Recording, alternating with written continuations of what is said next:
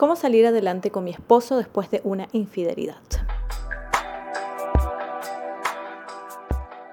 Hola a todos, ¿cómo están? Yo soy Violeta, bienvenidos a un episodio más. El día de hoy vamos a hablar de algunos consejos que les tengo para salir adelante después de una infidelidad. En este título pues hablamos del esposo, pero ustedes saben que se puede aplicar a distintas circunstancias, esposo, esposa, y que lo más importante en el asunto es de que nos podamos liberar un poco de lo que las demás personas opinen, sino de la particularidad de nuestra relación. Todas las relaciones son distintas y hemos hablado de que no todas las personas que han sido infieles son iguales. Hay personas que nunca se arrepienten, que son patanes, que siempre van a ser así, que están buscando una aprobación y que no quieren cambiar pero también estamos hablando de personas que han cometido un error. Y aunque yo sé muchas veces este tipo de temas son controversiales porque en los comentarios me ponen que como una infidelidad puede ser un error, pues sí pasa. Como seres humanos nos encontramos en niveles distintos, cognitivos, eh, controlamos nuestra impulsividad de forma distinta.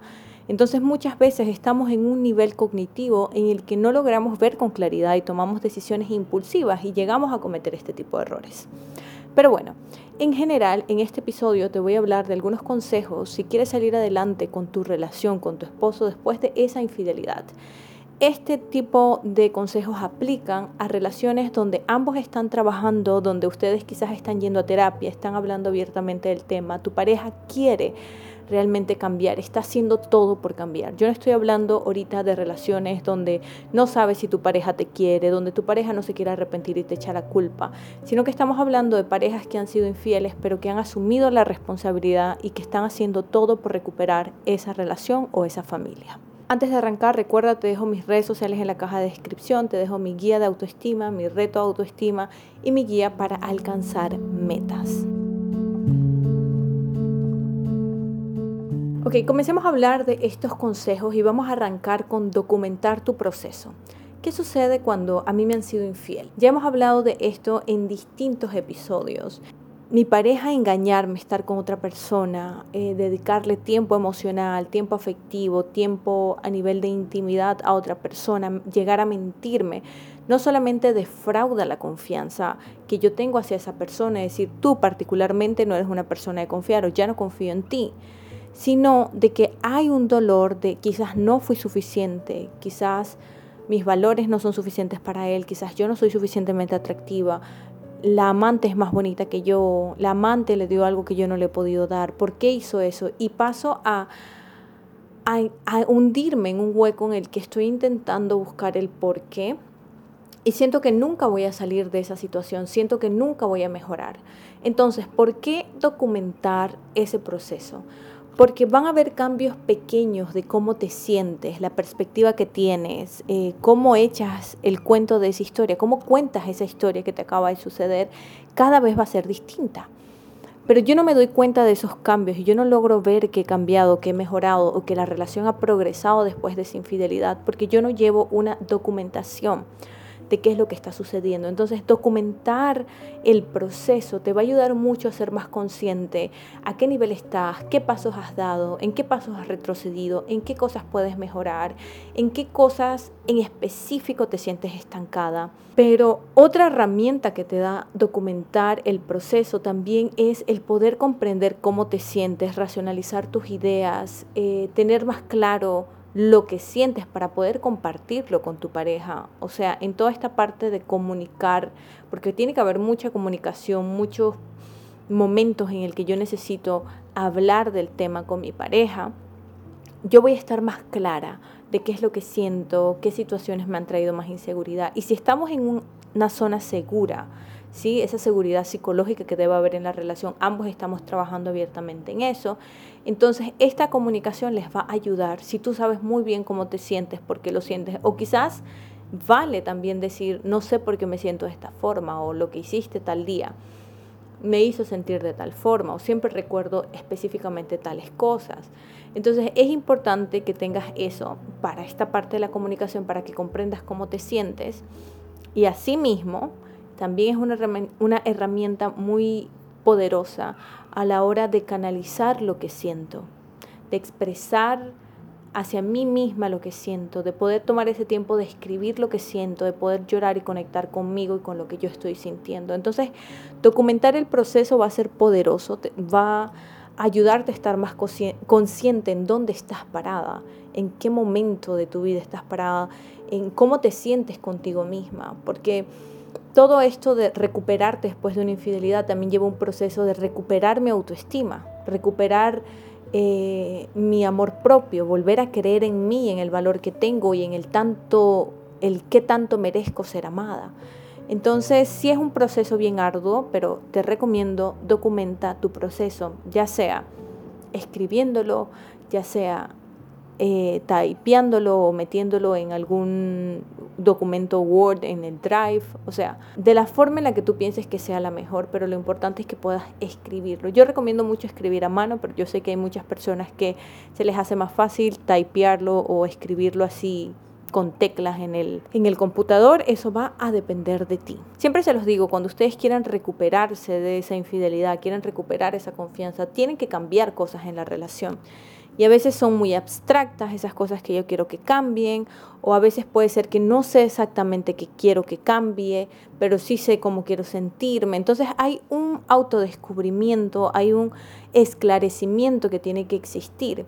Y escribirlo me va a ayudar a saber qué, cambios quiero hacer. Eh, voy a tener ese tiempo para crear mapas de conceptuales sobre lo que quiero o crear una lluvia de ideas con cosas que me parecen importantes en la relación o hacer diagramas sobre los valores que me parecen importantes.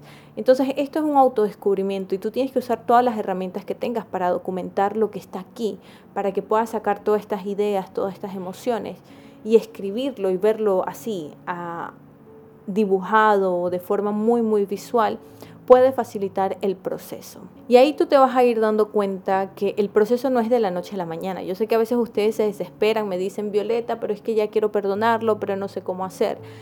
Pero el perdón, ya también se los tengo en otro episodio, se los voy a dejar por acá. El perdón no es algo que tienes que perdonar a tu pareja, sino es algo muy íntimo contigo y es un proceso de dejar ir, de aceptar lo que sucedió, de crecer con eso que está sucediendo, de encontrar esa resiliencia que hay dentro de ti. Entonces no es un proceso de la noche a la mañana. Y tener ese diario en el momento en el que te sientes decaída y puedes comenzar a leer desde el principio que comenzaste a, documentar tu proceso hasta ahora, tú vas a ver los cambios y te vas a sentir más motivada a continuar el proceso.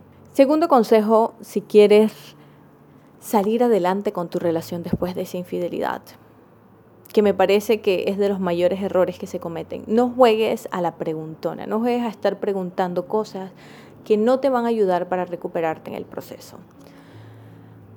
Con esto que quiero decir, que hay preguntas que no son necesarias y hay preguntas que sí son muy importantes para poder recuperarnos de esa infidelidad. Entonces, tú tienes que tener claro cuáles son esas preguntas que no te van a hacer bien y que saber esas preguntas quizás te van a herir más. Entonces, es desapegarme también de esas preguntas, de esa curiosidad, de ese querer saber eh, y qué sentías y qué, estaba ahí y, cómo pasó y cómo fue. Todo ese tipo de cosas muchas veces no son importantes. Entonces tienes que ser honesta. Hay preguntas que quizás yo te voy a decir no son importantes, pero quizás para ti es importante. Quizás si tú me dices, Violeta, pero yo quiero saber cuántas veces me fue infiel con tal persona, porque eso para mí va a ser una información rotunda para saber si me voy o me quedo.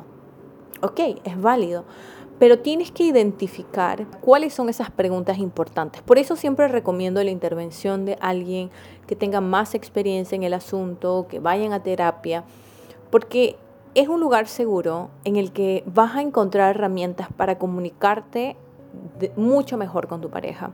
Y asimismo van a haber preguntas, van a haber va a haber un proceso de acompañamiento que les va a ayudar, preguntas, desafíos que les puede ayudar a que sepan dirigir esas emociones que tienen, que yo sé que son emociones ira, rabia, frustración, que a veces nos hacen actuar de una forma, preguntar cosas que después nos van a lastimar a nosotros o van a hacer el proceso más difícil. Entonces sí hay preguntas importantes como... Em, ¿Qué piensas que falta en la relación? ¿Qué cambios te gustaría ver? Eh, ¿Por qué piensas que hiciste esto? ¿Sí? No tanto el, quizás no fue suficiente para ti, no, sino el saber, ok, ¿por qué hiciste esto? ¿Por qué decidiste ser infiel? Porque no estabas consciente, porque tienes tu autoestima bajo, porque estabas inseguro, porque estabas buscando afirmación externa, comprobación de que vales, porque tienes algún problema de otro tipo, porque soy impulsivo. Entonces es el descubrir, ¿no? Y saber cómo se va a trabajar ese problema. Entonces esa pregunta quizás sí puede ser clave e importante y que tu pareja también esté abierta a autodescubrirse para saber por qué lo hice. Entonces por eso recomiendo mucho eh, la terapia, por eso recomiendo mucho que puedan eh, tomar tiempo para reflexionar, que puedan hablar del tema. Yo sé que para la persona que fue infiel es difícil, pero es importante que hablen del tema que puedan comunicar cómo se están sintiendo a lo largo del día, que puedan comunicar si la persona que fue infiel se siente culpable, que pueda comunicarlo. Lo peor es cuando la persona es infiel intenta actuar como si nada, darte cariño como si nada hubiera pasado, porque ya esas muestras de cariño ya no son válidas como antes, porque tú me has mostrado que me puedes dar cariño, pero me puedes estar engañando. Entonces es importante que yo me abra emocionalmente, que ambos se abran y que puedan hablar del tema, pero sin entrar en las preguntas que tú sabes que al final cuando se acabe la conversación tú termines más herida, tú te quedes recordando todo eso y que se te haga más difícil para ti. Entonces, yo les tengo aquí dos preguntas que me parece que son las que más a veces preguntan que me ha tocado ver en distintos casos, que son como, y era mejor que yo en la cama, y era más bonita que yo, te gustó más que yo porque tenía esto y esto y esto. Entonces estás buscando que la persona te responda a cosas que, bueno, primero son bastante incómodas de responder, porque ¿qué vas a hacer tú si la persona te dice sí? Es más bonita que tú, porque es más joven que tú, porque te vas a sentir más lastimada. ¿No? no es como que esa respuesta te va a ayudar a solucionar el problema esa respuesta no te va a ayudar a solucionar el problema. Entonces hay otro tipo de preguntas que son mucho más elaboradas y que no vienen con el deseo de recibir afirmación o de cubrir tu curiosidad, sino que vienen con el deseo de resolver el problema. Entonces te tengo una pregunta acá que quizás te puede servir como, ¿por qué piensas que llegamos hasta este punto? ¿Por qué piensas que llegamos hasta el punto de que tú me fueras infiel y me mintieras? ¿Cuál es tu perspectiva con el haberme mentido tantas veces? ¿Qué piensas sobre ti mismo? De haber mentido y mentido y mentido, ¿hay algún cargo de conciencia? ¿Qué piensas? ¿Qué sientes sobre el asunto? ¿Qué problemas personales te llevaron hasta esta situación? Porque al final no es mi culpa que haya sido infiel, hay una responsabilidad individual. Entonces, ¿qué te llevó a ti a eso? Y también ver y dirigir muchas veces la persona va a huir de su responsabilidad, ir dirigiéndole a su responsabilidad. ¿Qué cambios propones para mejorar la confianza en la relación? Porque siempre les digo, la persona que fue infiel tiene que invertir energía para intentar arreglar la situación. Entonces es importante que tú hagas este tipo de preguntas que son más pensadas, más elaboradas, que te ayuden a encontrar respuestas para solucionar el problema. Recuerden que aquí estamos hablando de una situación en la que yo estoy segura que mi pareja quiere cambiar y quiere recuperar la relación. Yo no estoy ahorita hablando de preguntas para saber si me voy o me quedo o si vale o no vale la pena. Yo ahorita estoy decidida y digo, si vale la pena, mi pareja se está arrepintiendo, ¿cómo salimos adelante. Entonces, este tipo de preguntas son claves, preguntas que tú sientes que les va a ayudar a mejorar en la relación, que les va a ayudar a construir la confianza, a entenderse uno al otro, pero no preguntas que te regresen al pasado, que, que intenten alimentar esa curiosidad que al final te va a herir.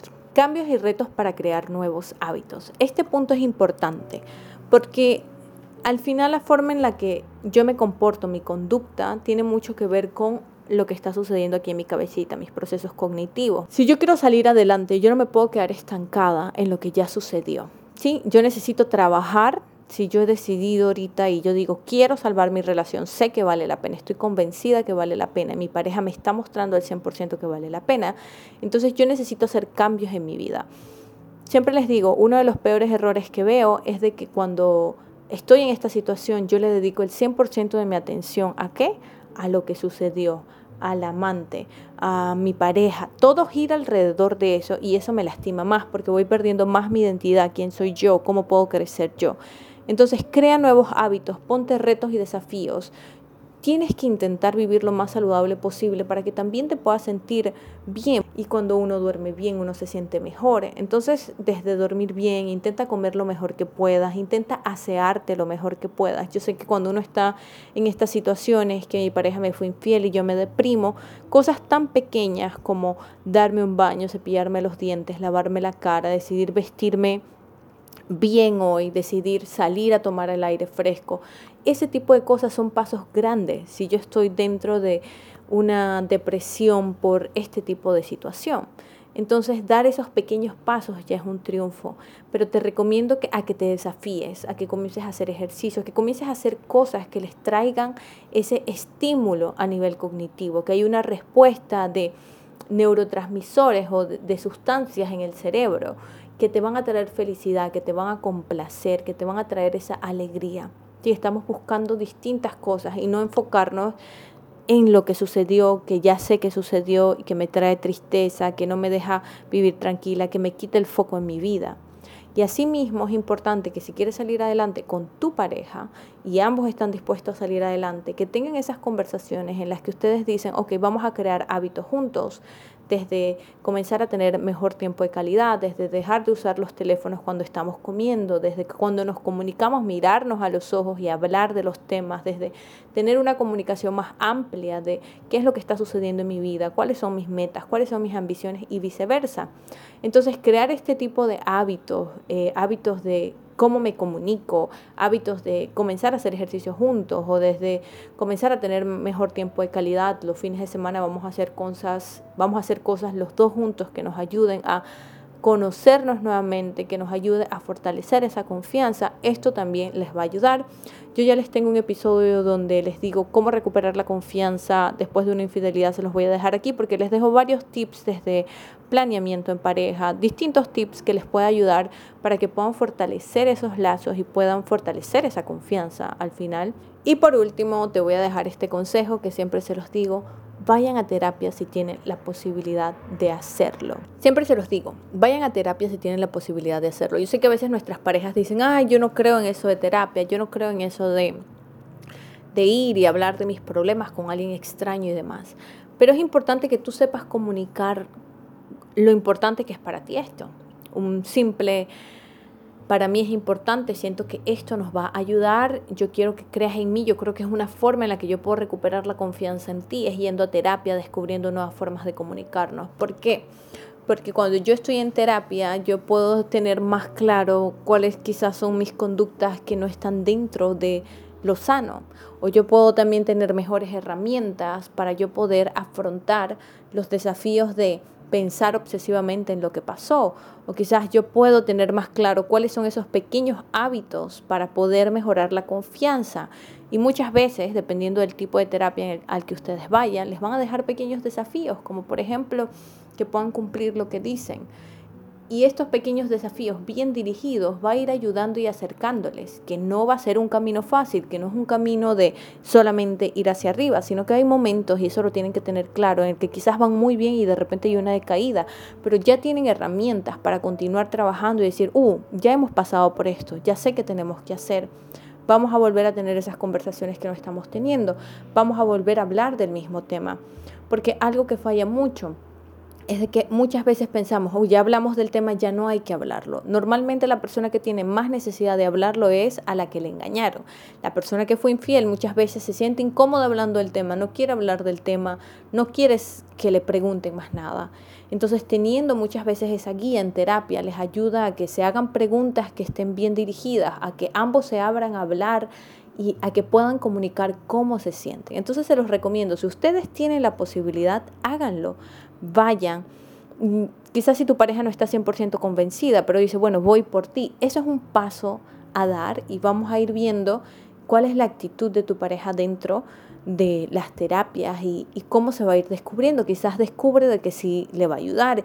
La disposición que tu pareja tenga también es importante, pero si tu pareja dice, vamos, yo voy, quizás no creo en esto, pero si tú crees, yo voy y te acompaño porque quiero salvar esta relación, quizás en el camino se va a ir dando cuenta de que está aprendiendo formas nuevas de afrontar los retos, de que logra ver con una perspectiva distinta el poder hablar del tema de ese problema en específico que fue esa infidelidad. Muchas veces el infiel no es porque no te quiera que no quiera hablar del tema, sino porque siente que vuelve y repite lo mismo, ya se siente culpable por lo mismo. Y cuando va a terapia se da cuenta de que hablar del tema puede ayudar a solucionar el problema, puede ayudar a que se vaya aceptando lo que sucedió y que pueda haber un perdón, entonces está mucho más abierto a poder hablar del tema y está mucho más abierto a responder las preguntas que sabe que están bien dirigidas y a redirigir esas preguntas que quizás se da cuenta de que no son preguntas que traen algo fructífero a la relación.